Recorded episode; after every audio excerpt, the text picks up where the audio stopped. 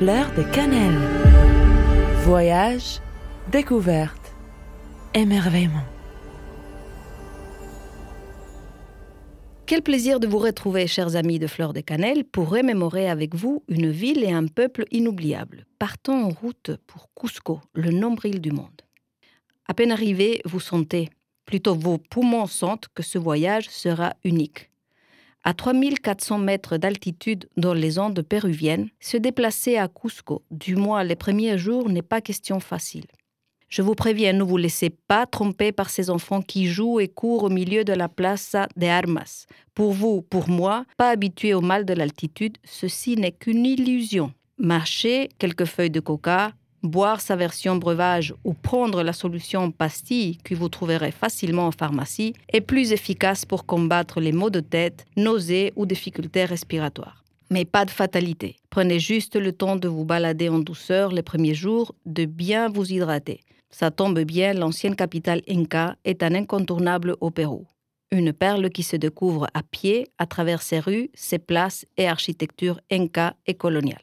Je me suis sentie très vite hors du temps à l'époque de la conquête espagnole, où les conquistadores se sont eux-mêmes émerveillés par la culture et les richesses inca.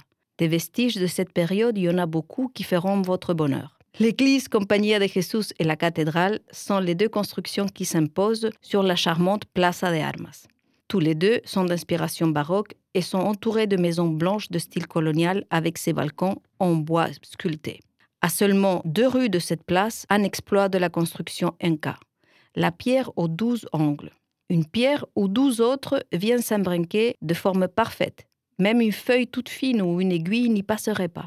Ces douze angles représentent les plus grandes familles incas de l'époque et restent aujourd'hui une des plus grandes attractions touristiques de Cusco, dans un des quartiers préférés des visiteurs, le quartier San Blas.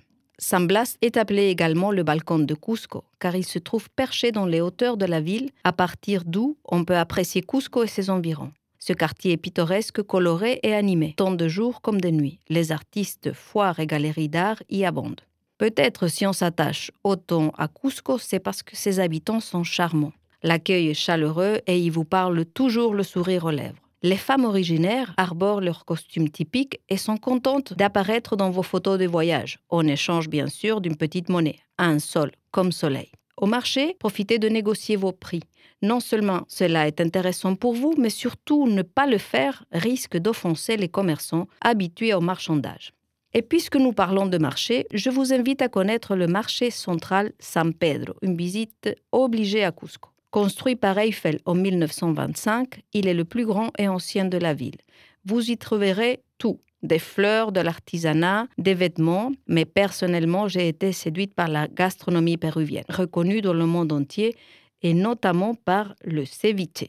Je sais bien, il y a le cuit al palo ou cochon d'Inde cuit à la broche sur ses braises, la soupe de poule, le fromage capchi, le chili uchu et tellement de bonnes messes au Pérou. Cependant, mon choix pour vous aujourd'hui, c'est le ceviche. Une assiette dont l'ingrédient principal est le poisson cru mariné dans du lait de tigre. Traduction coriandre, oignon rouge, ail, citron vert, sel et piment. L'accompagnement de la patate douce, du maïs grillé et du maïs frais. Bon appétit. Une fois l'assiette terminée, certains connaisseurs conseillent de mélanger le reste de la marinade avec du pisco, l'eau de vie du pays, pour terminer en beauté. Vous m'en donnerez des nouvelles, chers amis de Fleur de Cannelle, si cette chronique vous a mis l'eau à la bouche.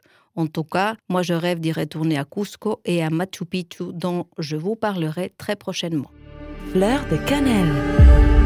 Voyage, découverte, émerveillement.